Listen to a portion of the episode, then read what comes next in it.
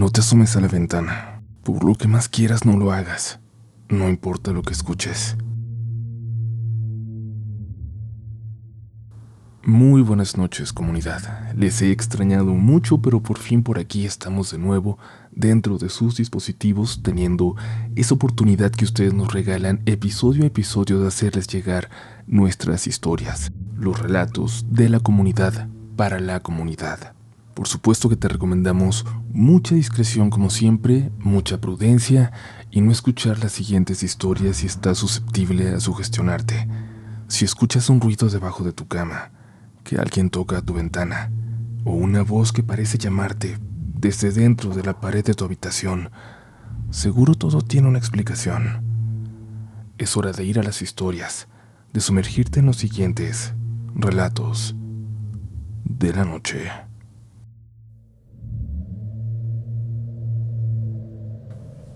Buenas noches, asumiendo que como yo escuchan este programa siempre antes de dormir. Ahora me toca a mí relatar mi historia. Siento como si me hubieran pasado una vela encendida y todos están dispuestos a escuchar, expectantes. Cuando era niño tenía a mi mejor amigo, Raúl.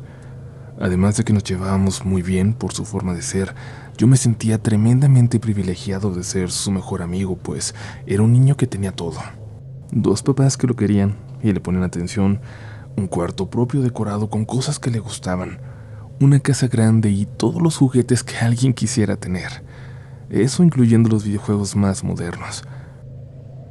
Por supuesto que desde la primera vez que me invitó a dormir a su casa acepté con toda la disposición del mundo y me la pasé tal como pensé que sería, viviendo un poquito de esa vida perfecta, y es que sus papás me trataban como si fuera de la familia.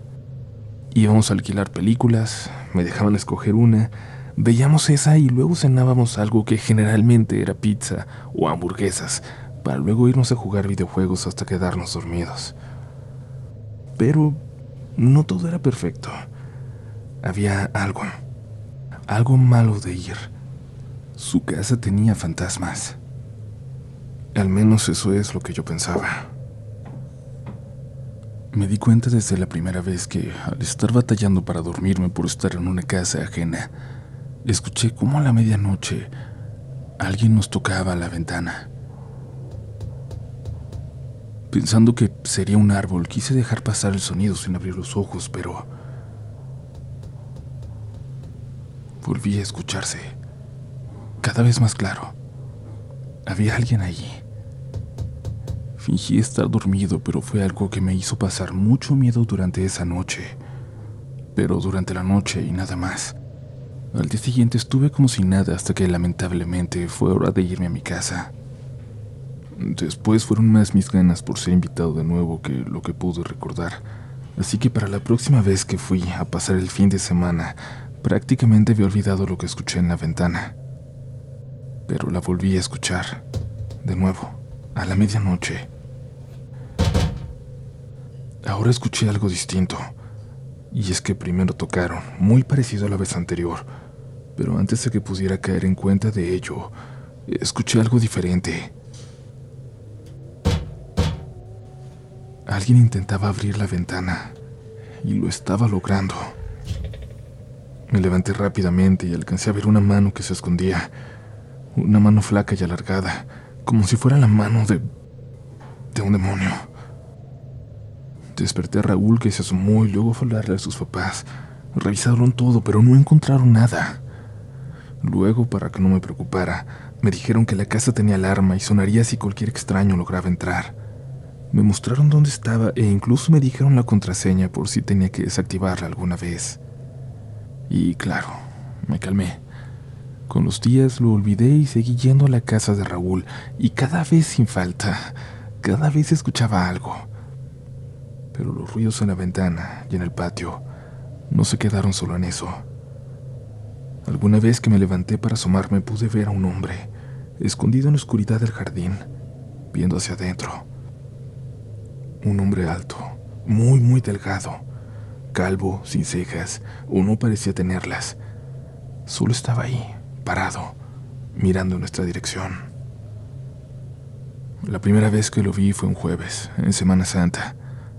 Al día siguiente estaba ahí, de nuevo, pero esta vez más cerca. Y el sábado lo mismo, acercándose unos metros más cada vez y yo sin decir nada, pensando que solo era una locura mía, que solo estaba en imaginación, que si era un fantasma, el único que lo veía era yo, y que no iba a seguir con esa locura diciendo que veía cosas, arriesgándome a que dejaran de invitarme.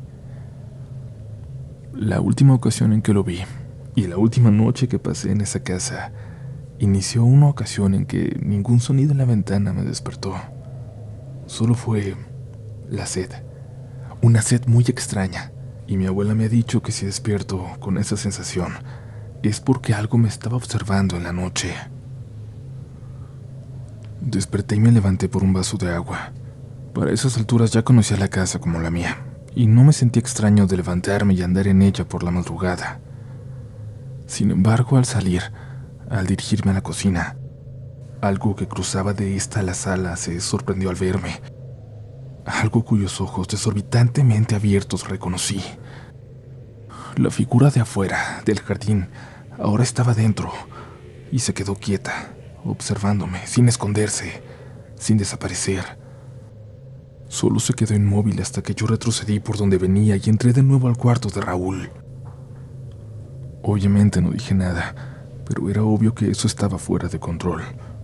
Lo que veía era cada vez peor, y desde entonces ya no quise ir cuando Raúl me invitaba. Al principio pareció no darle importancia, pero terminó por invitar a alguien más, a otro compañero, Noel, quien a la postre se volvió su nuevo mejor amigo. A Raúl me lo encontré tiempo después, ya siendo unos veinteañeros. Nos dio mucho gusto vernos y nos tomamos un café. Le conté de lo mucho que me gustaba ir a su casa cuando éramos niños y, y la razón por la que dejé de hacerlo. Ese fantasma que solo veía yo. Ahí me dijo algo para calmarme al respecto, pero en mí tuvo el efecto contrario. Me dijo que sí, había algo, que lo descubrieron un año después. No era un fantasma, pero sí era algo aterrador, y que coincidía con lo que yo había dicho ver. Un familiar lejano de su padre conocía esa casa, una persona que solo vivía unas calles de ahí, con una enfermedad mental que le obligaba a estar en casa todo el tiempo, permanentemente vigilado porque podía ser muy peligroso. Sin embargo, había logrado encontrar la forma de salir todas las noches sin ser visto, y siempre, por alguna razón, se dirigía a esa casa, a la de Raúl, primero solo observando el interior desde el patio, pero luego incluso había logrado conocer el número para entrar sin activar la alarma. Quizás por estar permanentemente en las ventanas mirando hacia el interior, quizás aquella vez que me lo mostraron a mí. Lo descubrieron al final, pues una noche en que la casa estaría sola, pues se habían ido de visita fuera de la ciudad, el papá de Raúl tuvo que regresar a la casa por una emergencia de trabajo. Al entrar se encontró a esta persona en la sala, mirando desde la oscuridad con sus ojos que, de alguna forma, ya no parecían humanos. Ahí demostró cuán peligroso era.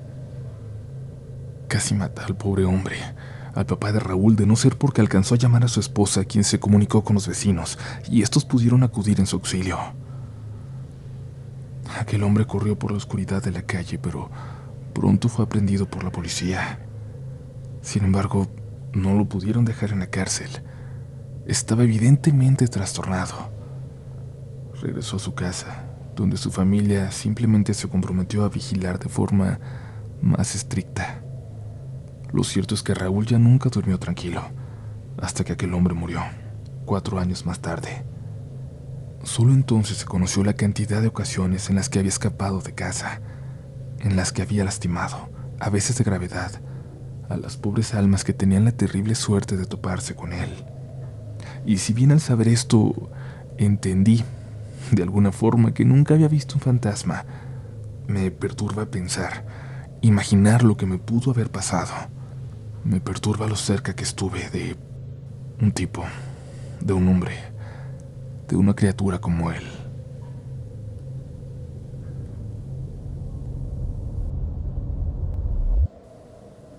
Hola comunidad Relatos de la Noche, espero que todos estén muy bien.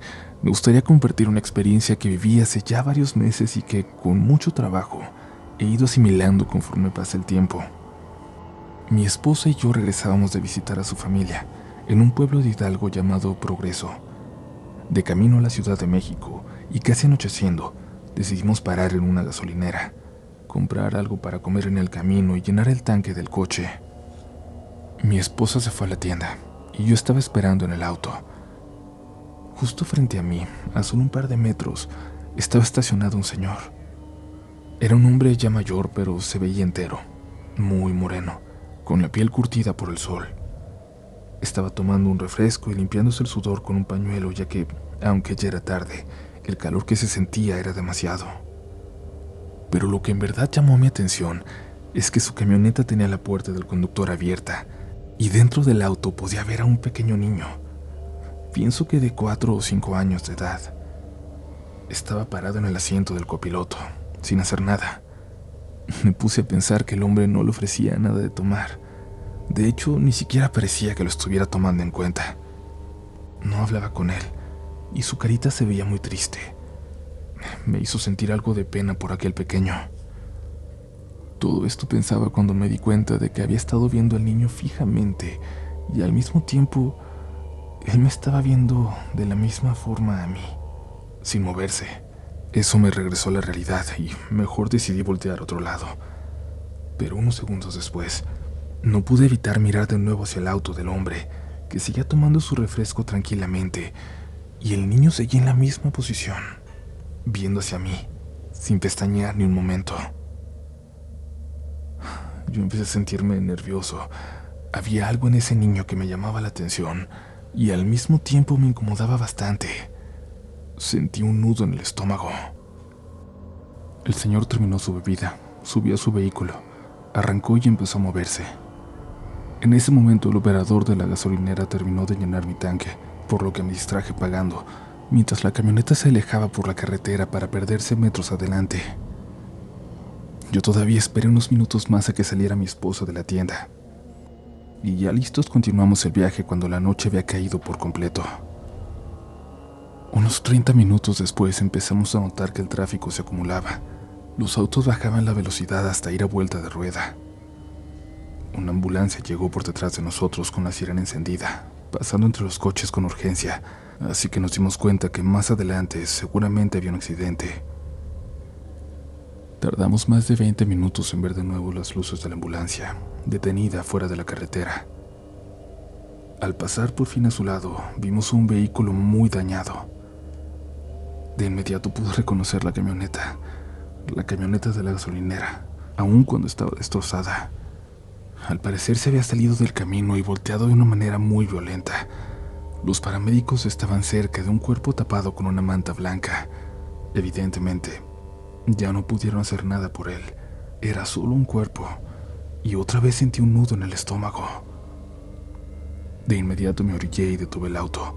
Mi esposa se sorprendió y me preguntó qué estaba haciendo. Yo tratando de mostrarme tranquilo le dije, necesito revisar algo. Espérame aquí. Nervioso caminé hacia el accidente y me acerqué a los paramédicos. Disculpen, ¿qué pasó?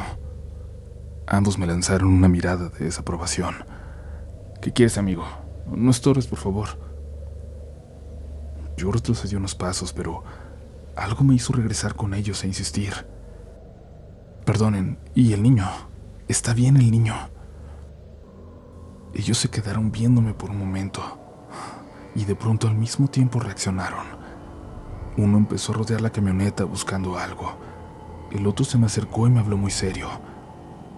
A ver, ¿tú cómo sabes que venía un niño?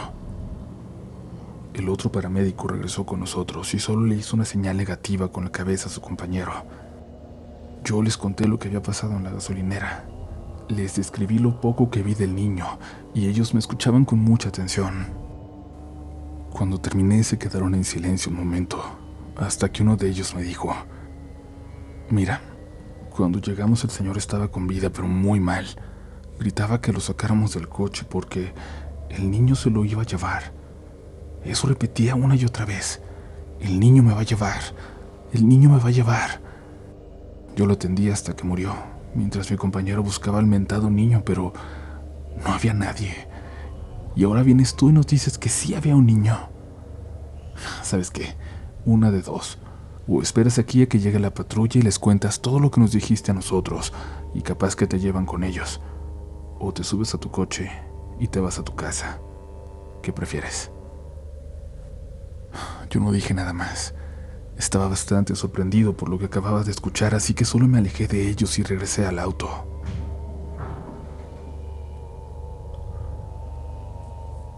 Mi esposa estaba de pie esperándome muy preocupada. ¿Qué pasó? ¿Por qué te fuiste para allá?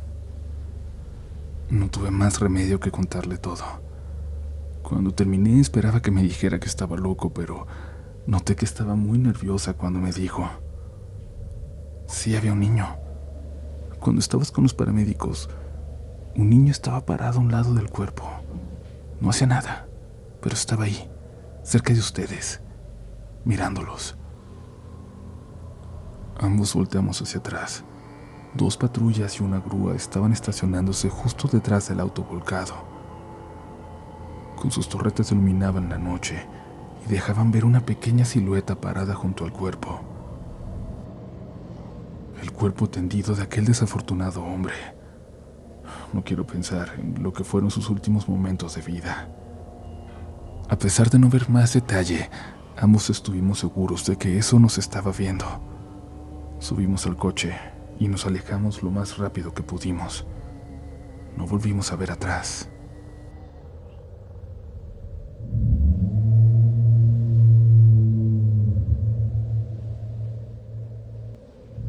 ¿Tienes miedo de escuchar estas historias? No deberías. Las experiencias sobrenaturales le pasan solo a esos que creen que nunca van a ocurrirles a ellos. Así que por hoy estás a salvo. A menos que no sé, no te suscribas. Tienes un cupón para salir avante a tu próximo encuentro con lo paranormal si te vuelves parte de la comunidad Relatos de la Noche. Suscríbete, déjanos un comentario o bien tus cinco estrellas al programa si nos estás escuchando en podcast. Nos ayuda mucho a seguir llevando hasta ti las mejores historias de horror, de lo inexplicable, de lo paranormal. Continuamos.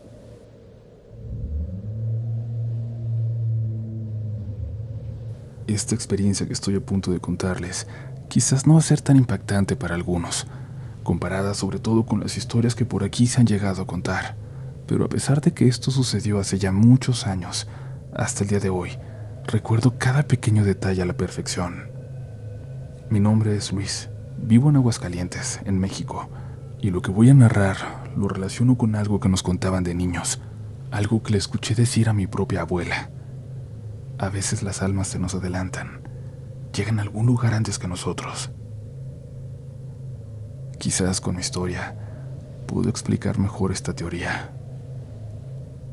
Mi hermano Charlie y yo en nuestra adolescencia y parte de nuestra juventud compartimos la misma recámara, la misma llave para entrar a la casa también. En nuestra vivienda había un zaguán que solamente tenía un pasador. En aquellos años la inseguridad no era un problema como ahora Podías dejar las puertas abiertas y nadie se metía a tu casa. Por eso nosotros solo cerrábamos la puerta principal con llave, y en ocasiones, cuando los dos salíamos, nos dejábamos la llave en la ventana semiabierta. Así al llegar solo la abríamos un poco para meter la mano y sacarla, abrir la puerta y ya entrar. Nuestra recámara tenía la ventana hacia la cochera, y desde ella podíamos ver al exterior. Una noche él se fue de fiesta. Yo también iba a salir, era viernes, pero al final decidí quedarme en casa. Recién había comprado un reproductor de DVD y me encantaba quedarme a ver películas cuando no tenía algún plan lo suficientemente interesante como para irme. Me quedaba viendo películas hasta muy tarde. Las coleccionaba. También coleccionaba coches de juguete, de esos que son a escala, los cuales tenían una vitrina en contraesquina de la ventana. Las puertas eran de vidrio y reflejaban la luz de la cochera. Siempre veía por ahí, por el reflejo cuando alguien llegaba. Cuando escuché que alguien llegaba, miré por el reflejo en la vitrina. Había llegado Charlie. Estaba en la ventana. Teníamos una forma peculiar de abrir cuando entrábamos de madrugada, para que nadie más se diera cuenta. Pero mi oído ya reconocía ese sutil sonido, y ahí estaba, en el reflejo, detrás de la cortina, asomándose en la ventana detrás de mí. Duró unos segundos ahí parado y yo no entendía por qué no tomaba la llave para entrar. Decidí estirar el brazo para abrir por completo la ventana sin voltear a verlo, sin pararme de la litera. Pero él solo seguía ahí, asomándose desde afuera. Se veía raro, así que me paré y le pregunté qué le pasaba. Tomé la llave y le dije que pasara. Abrí la cortina para dársela, pero cuando lo hice, no había nadie. No sentí miedo, sino nervios, adrenalina, pensando que algún ladrón se había metido a la casa, así que salí corriendo a la cochera, pero no había rastro alguno de que alguien hubiera estado ahí, de que se hubieran metido sin que nos diéramos cuenta. Salí a la calle a revisar. También estaba desierta. Vivíamos en un fraccionamiento bastante tranquilo, al norte de la ciudad para ser exactos. Esas cosas no solían pasar por ahí. Me metí de nuevo a casa confundido y me volví a acostar. A los pocos minutos escuché exactamente el mismo sonido sutil de cuando entrábamos. Me quedé observando la vitrina y volví a ver la silueta de mi hermano detrás de la cortina. Exactamente igual, con los mismos movimientos solo que en esta ocasión sí se trataba de mi hermano. Metió la mano por la llave, entró a la casa y entonces le conté lo que acababa de ver. Me dijo que estaba loco y en tono de burla me pidió que mejor me durmiera. Sin embargo, hasta la fecha sigo recordando esa experiencia. En esa casa, a cada uno de mis hermanos le llegó a suceder algo extraño. Sucesos parecidos a este, y yo en otra ocasión se las contaré. Hay cosas que no me pasaron a mí, pero que sí son, sin lugar a dudas, aterradoras. Agradezco mucho su atención y que compartan mi anécdota. Me gustaría saber si a alguien más le ha pasado algo parecido. Que pasen una excelente noche.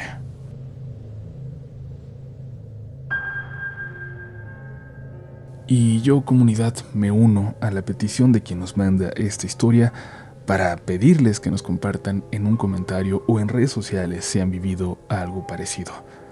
Pero también podría ser interesante pensar que más allá de almas que se adelantan, se trate de doppelgangers, de esos dobles misteriosos, para muchos malignos, que andan de nosotros por ahí en el mundo. ¿Qué creen que sea más posible cuando vemos a alguien que es idéntico a nosotros o a alguien que conocemos? que sean almas que se desprenden y se adelantan, o que sea algo más, algo misterioso, milenario, maligno, que ha tomado nuestra apariencia o que siempre la ha tenido, que es su deber verse como nosotros. Me encantaría saber su opinión y poder contarles más al respecto la próxima vez que dediquemos un episodio entero a este tema. Espero que descansen hoy, que no vean nada raro y si escuchan algo en la ventana, no se asomen. Por el amor de Dios, no se asomen. No vaya a ser que vean algo terrible allá afuera, o peor aún, a ustedes mismos. Esto fue Relatos de la Noche.